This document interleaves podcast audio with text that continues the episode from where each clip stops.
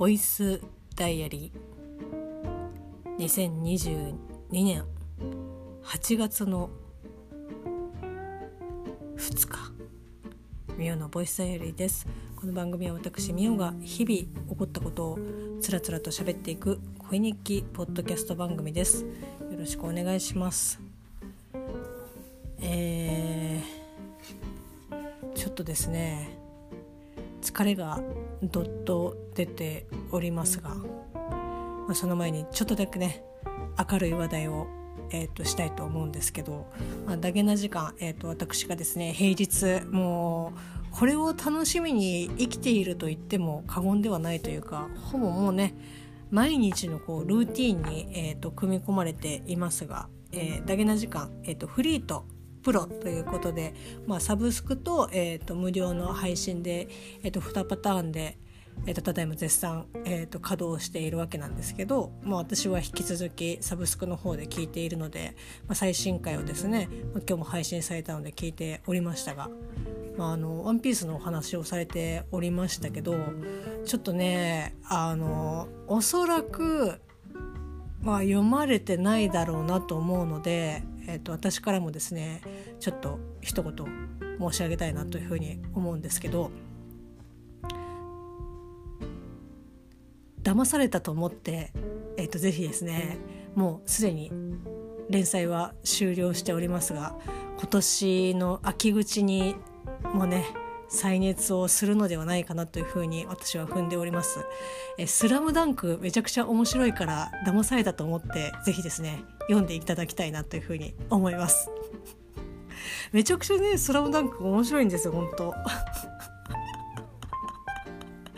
まあ、ワンピースもね、えっと、面白いですけど私はもう本当にですね早々にグランドラインを見つけて、まあ、空島に入ったぐらいであ私のグランドラインはここにあったみたいな感じでもう早々にですねエネルと対決多分する前に離脱をしてしまったのでもう本当にですねえっ、ー、ともう、えーと、これから映画が始まるのかな「ワンピースの映画始まるレッドが始まると思うんですけど、まあ、至る所でですね、まあ、コラボとかあとえー、あれはどこだ？セブンイレブンかな？セブンイレブンで多分今コラボやってると思うんですけどなんだルフィとシャンクス以外が分からんみたいな。なんかあのちょっと波っぽい髪の長い子はあれは波なんですかね。もうそれすらもわからない状態なんですけど。殴らないで。殴らないで、まあ、ただえー、なんかこのボイスダイアリーで話したことがあるかどうかわからないんですけど私の、えっと、住んでいる、まあ、地域にですね、まあ、いくつかもう閉店してしまったりとかお店自体が、まあ、居抜きでまた新しいダーツバーになったりとかして、まあ、今も健在かどうかっていうのはちょっとわからないんですけど、まあ、練馬にですねダーツバーがございまして、まあ、そこはオーナーさん、えーと、マスターさんが、えー、ワンピース死ぬほど大好きでこうねお店に行くとあのテレビで放送録画したね「ワンピースをただひたすら流し続けるという。で「ワンピースの、えー、あの横長サイズのやつの、えっと、パズルをもう何種類も、えっとまあこうね作ったやつを飾り枠にねはめて飾り、えーと、窓際には、えーと、フィギュアが、えーと、飾ってありみたいな感じで。なんだろうダーツやらない人が、えー、とワンピースのそういうお店を見たさに、えー、と来るみたいな。感じのお店がね、えっと、ございましてで、まあ、日朝でですね「えっと、ワンピース、えっと、放送されておりますが、まあ、そこでお店に行って私が原作もそうですし、えっと、アニメも見続けてないのに、えっと、いきなり、えっと、赤犬とエースの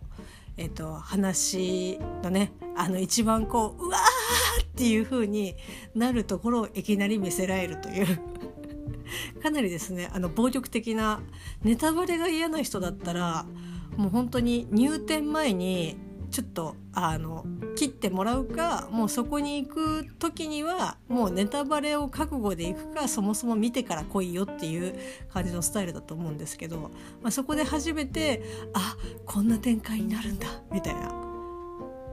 ちょっとねあの要所要所、えっと、名前とかは、えっと、知ってってますけど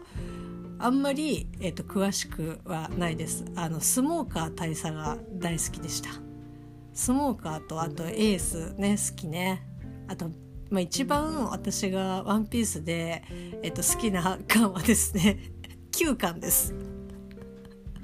9巻はですねまああの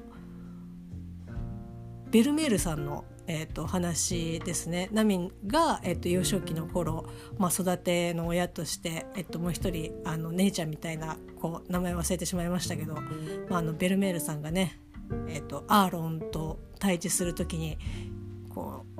ううわっていう感じでうわっていう感じでまあそこもねちょっとそこだけは私の中ではもう本当に鮮明に覚えててなんかアーロン戦はかなり熱いんですよね私の中で。まああのもちろんその後のねえーと、アラバスタとかもうあのそこら辺の記憶はすごい鮮明なんですよ。なぜならすごくちゃんと読んでたから。あの高校生ぐらいの時に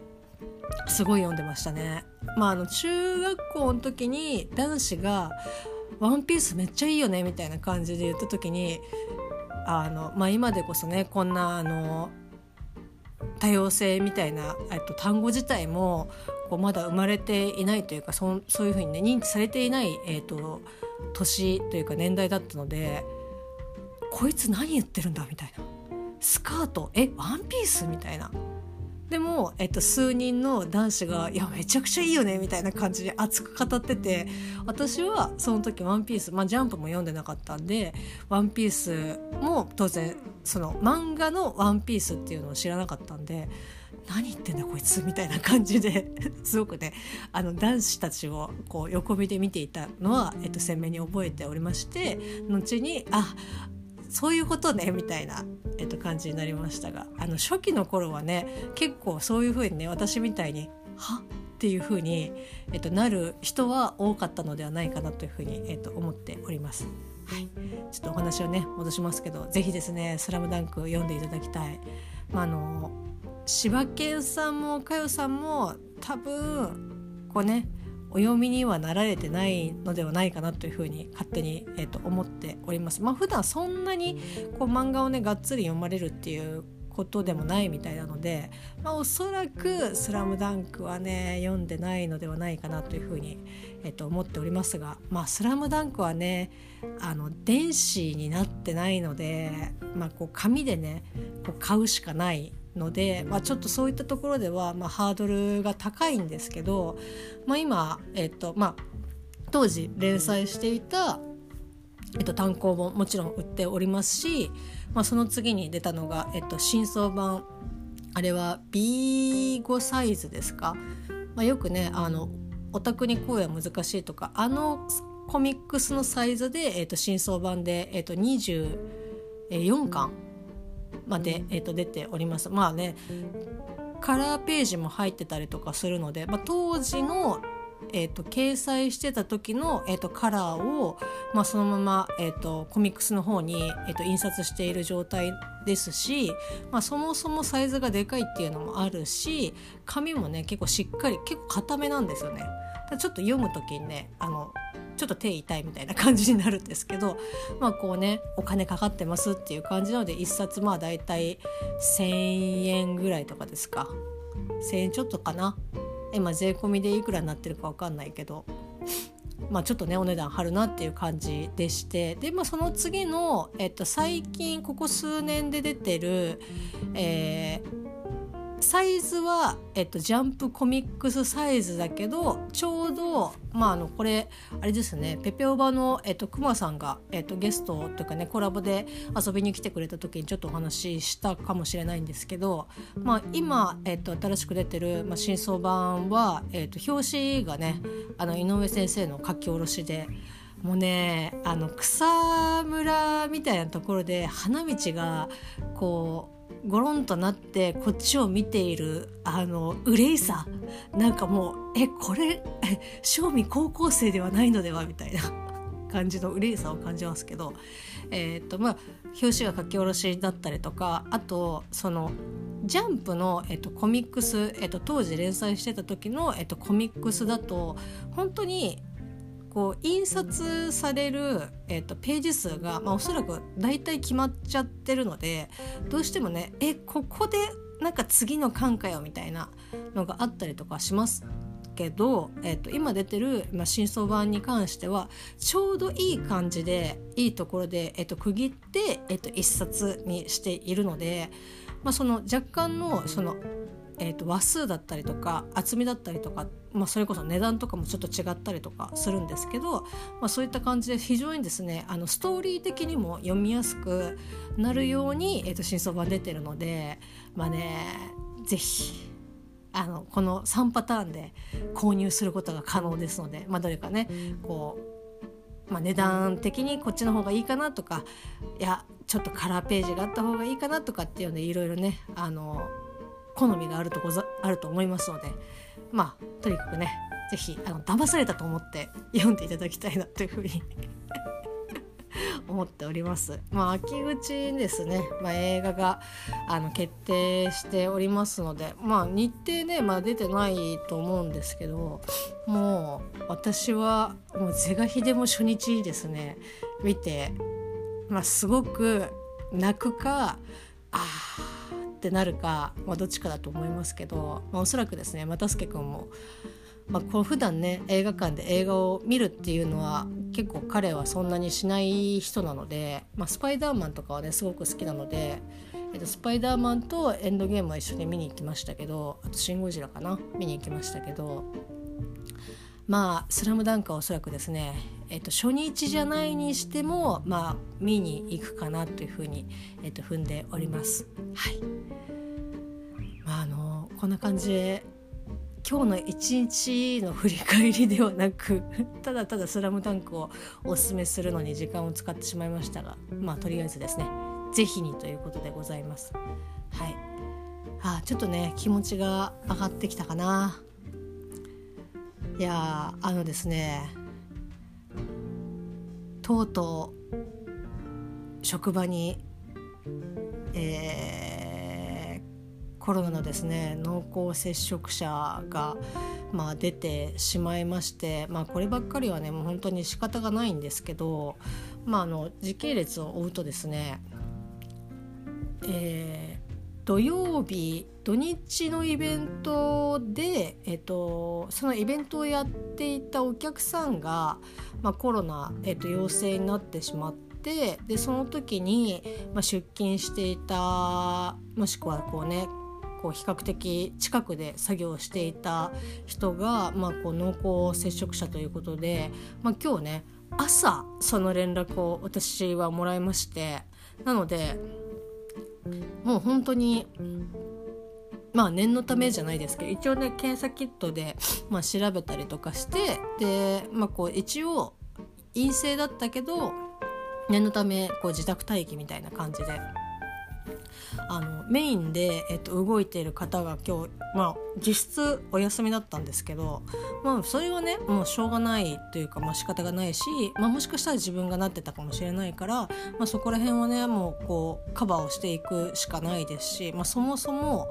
えーと、来る、まあ、お客さんとかには、まあ、当然関係のないことなので、まあ、精一杯ねあのリカバリーをしていくしかないなっていうふうには思っては思ってはいるんだけどなんかこうあまりにもえー、っとですね 丸投げというか無茶ぶりというかあのこうもう朝そういう状況をまず知らされてなんか山のように、えっと、これをやってくださいあれをやってくださいこれをこうしてくださいっていう、えっと、指示が、まあ、LINE でドバーってきてでもそれを読んでもなんかなかなか理解するのが難しくてというのもなんかそのそこに行き着くまでの、えーと、過程で少しでもなんか絡んでたりとかしたらああこれはこうなんだなとかああ誰々さんが来るんだなとかっていうふうに分かるんですけどもう本当ゼロの状態でいきなり、えーと、結果だけ言われて、えー、理解をしろと言われても私のおつばではね到底無理なわけなんですよ。なので、えーと、LINE を何回も読み返してそれでもえーと、いろいろ自分でねこう、まあ、メールでなんか情報来てたりとかするかなって思ってこうメール確認したりとかした状態でそれでもやっぱりえこれはちょっとよく分かんないんだけどなっていうのを、まあ、確認したりとかするしたんですけどなんかねまあいろいろねその自宅待機されている方もやり取りとかねそういうのとかがまああったりとかするとは思うんですけどにしてもあまりにも雑すぎてで実際今日えっ、ー、とまあ、後日後日というか、えーと、明日、えーと、やる、えーと、イベントの方、まあ、お客さんが、えーまあ、準備に、まあ、夕方いらっしゃるっていうことでなんかこう通信とかのチェックを、えーと、やってくださいっていうふうになんかいきなり言われて え通信のチェックって何すか？みたいな。で結局なんかいやこれこういうことをお客さんが持ってきた映像が映るかどうか、えーと、確認するチェックですみたいな。えー、なんかすごいなんかおざざっくりしてるなと思って。で結果違ったみたいな。というかもしそんな簡単なことじゃなくてなんか配線となんかこう音響とかなんかそういうレベルの話で私は全然もうもう一個も触ったことないのにえなんかあのいきなり やなんか確認してくださいみたいな感じで言われてでかつそのお客さんが来て蓋開けたら「えなんか全然違うじゃん」みたいな感じででお客さんも、まあ、当然その私が知っている体で「えこれってどこにありますか?」とかこうモニターのこう音出るのってこれで合ってますか？みたいな感じでいろいろ聞かれるんですけど「うんごめんあの分かんないんだ」みたいな。でまあこうねもちろん「いやわかんないですね」とは言えないので、まあ、それこそねもうお客さんにも関係ないことですので、まあ、ただ、まあ、お客さんの方にはそういうもともと担当する人が、まあ、コロナでねこう自宅待機をしてるっていうのはもう、えっと、知っているのでまあまあ多少そこら辺ね私がいきなり今日今朝言われてみたいな感じのことでもまあ、多少目をつぶってくれるというかなんかまああって言って結構自分たちでやってくれたりとかしてで何だったらそういう、まあ、エンジニアさんじゃないですけど、まあ、実際にこうパソコンを稼働する、まあ、オンラインであの操作をする方も一緒にいらっしゃってたので、まあ、何だったらあの私よりもその人の方が全然できるみたいな感じで、まあ、最終的に私をね見てあこいつに聞いても拉致があかんなということでいろいろ自分でね なんかこう配線いじったりとかなんかしたりとかしてまあ無事にまあ事なきを得てああまあよかったなっていう感じでで向こうも「あじゃあ明日よろしくお願いします」っていう感じで言ってくれたので、まあ、よかったんですけどまあこうねすごくストレスだったなって今日一日。でかつですね家に帰ってきてもう9時過ぎですよ9時過ぎに、まあ、そのお客さんからこう メールが入っていてなんか明日そのイベントが終わった後にまあそのイベントに参加される、えっと、お客さん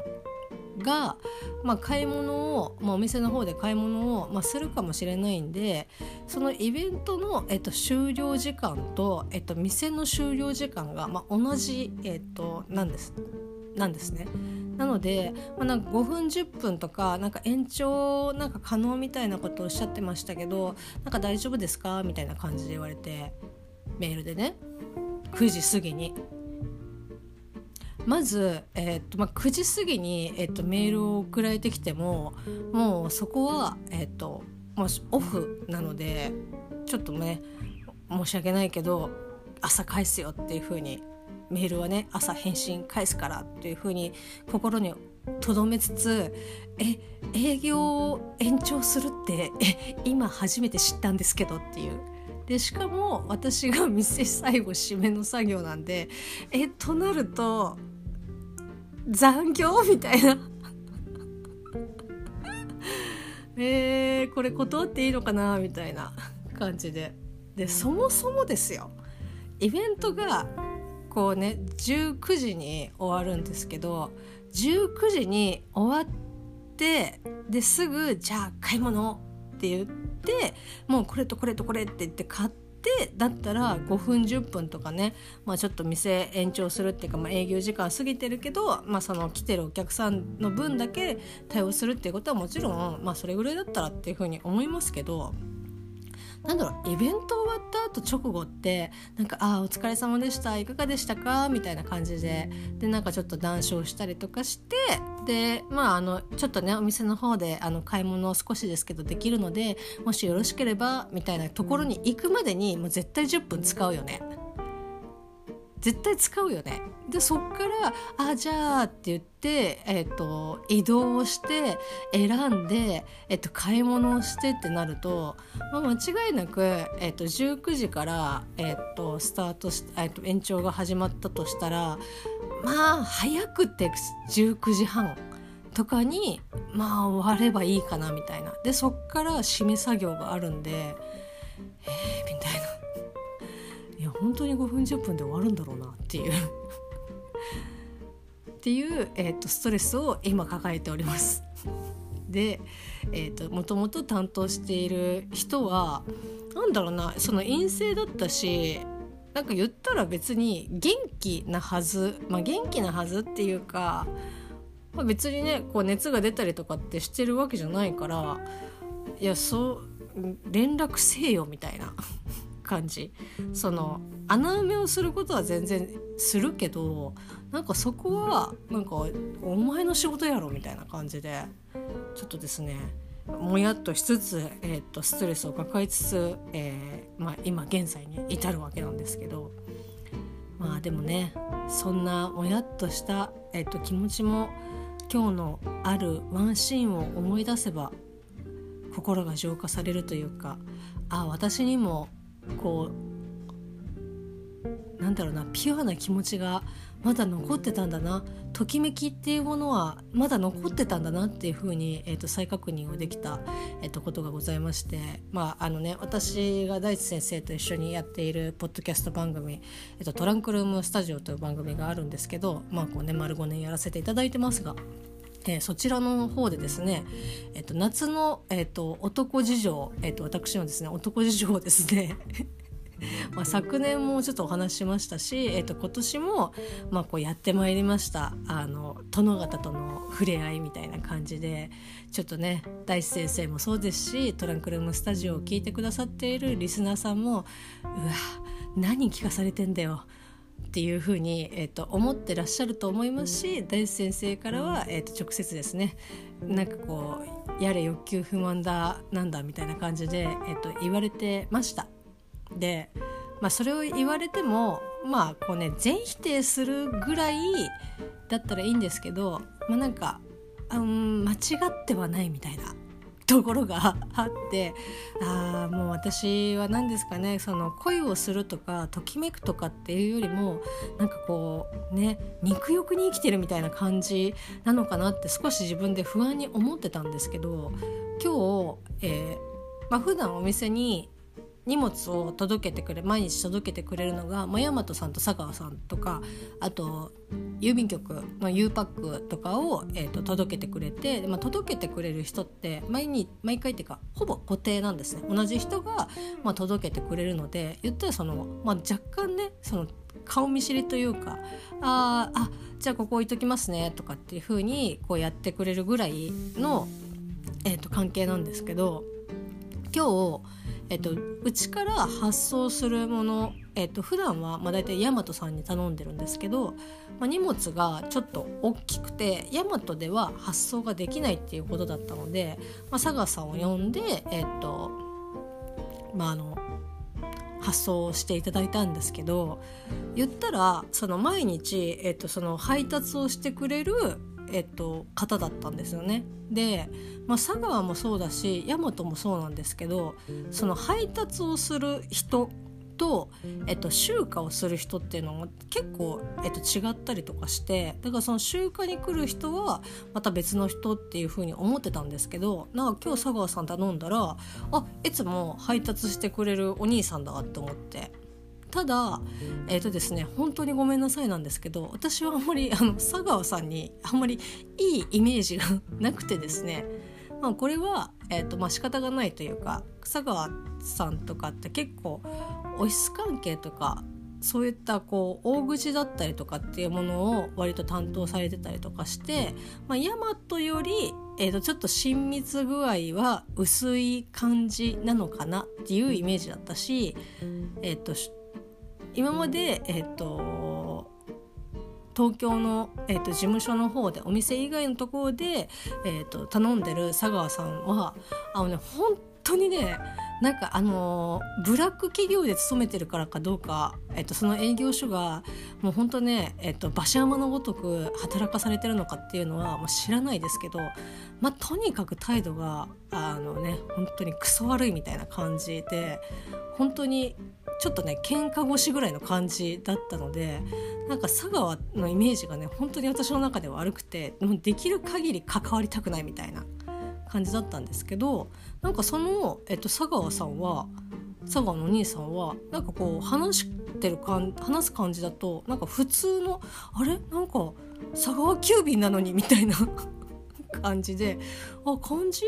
なんかあれ？いいの？いやいやでもここで油断してはいけないみたいな感じで。そうやってねあなんかいいかなって思ってちょっとふわってするといきなりピシャってやられるのでいや油断してはならぬって思ってちょっとキリッとしたんですけどなんかこうねそのお兄さんとはぶっちゃけそんなしっかり話したこともなかったしまあこう配達する時にまあ、サインしたりとかっていう程度だし、まあ、そもそも私は毎日お店に入ってるわけじゃないからまあまあ本当に顔見知りぐらいなんですけどあの集荷してで荷物ね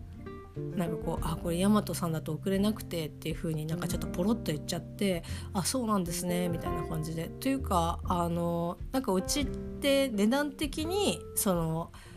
集荷を頼んでもらえないんですか？みたいな感じでなんかこう聞いてきたんであやべって思って「いやちょっとそこら辺よくわかんないんですけどなんかすいませんちょっととりあえずこれお願いします」って言ったらまあまあなんかこう察してくれて「あ分かりました」って言ってでエレベーターを降りる時にさっと、えっと、出た一言が「あそれじゃあまた明日」っていう風に言われてうわ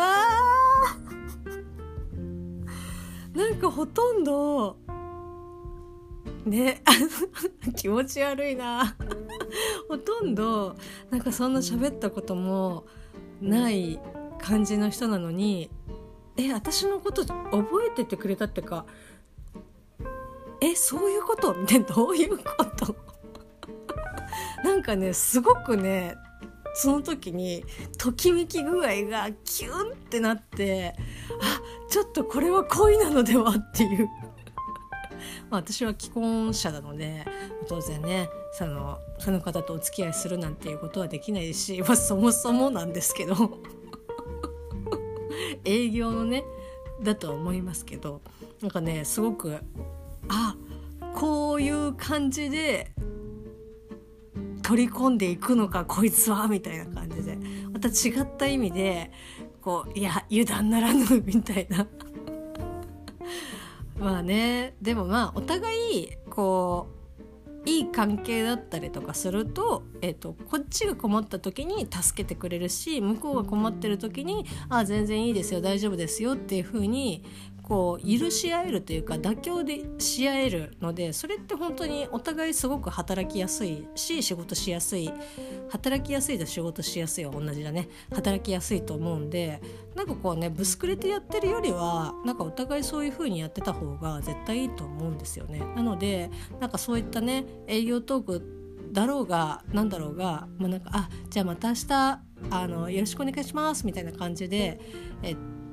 言ってくれたのはなんかすごく嬉しかったなと思うしでも今よくよく思い返すとまた明日その人は、えっと、配達に来るからまああの私じゃなくても絶対この店には来るからまた明日っていう風に言っただけなのかな。なんか今こう喋ってたらなんかそうそうなんじゃないかっていう風に気がつき始めてしまった いや多分ねちょっと私に対しても多少の思いはあったのでしょうというふうに思い聞かせることで今日ちょっとモヤモヤねしたことを少し上書きできるかなというふうに思っております。はい、いや言われた時はすごいドキッとしたんだよな。いやそれこそねなんかちょっとあの岡谷さんのですね「ときめき」シリーズでぜひこのシチュエーションもですね一個取り入れていただきたいなっていうふうに思っております。よろしくお願いします。あそんな感じのですねまあ本当に暑さ的な気候的なものに関してはもうあの言うことはありません。あの頑張って生きるしかないんだなっていうふうに諦めております。ただね本当熱中症とか、まあ、水分補給とかあの本当できるだけ涼しくなるためにっていうか熱をこもらせないために、えっと、頑張ってねいきたいと思っております。はい、えー、そんな感じの7月の嘘です。8月の2日火曜日でした。それではまた明日。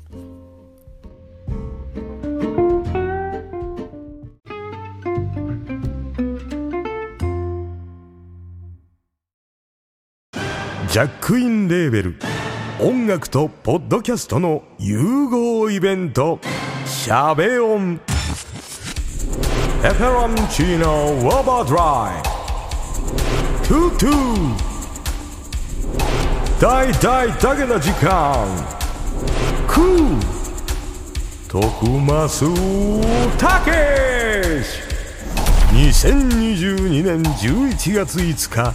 土曜日京都トガトガ。お問い合わせはクマジャックインレーベルまで。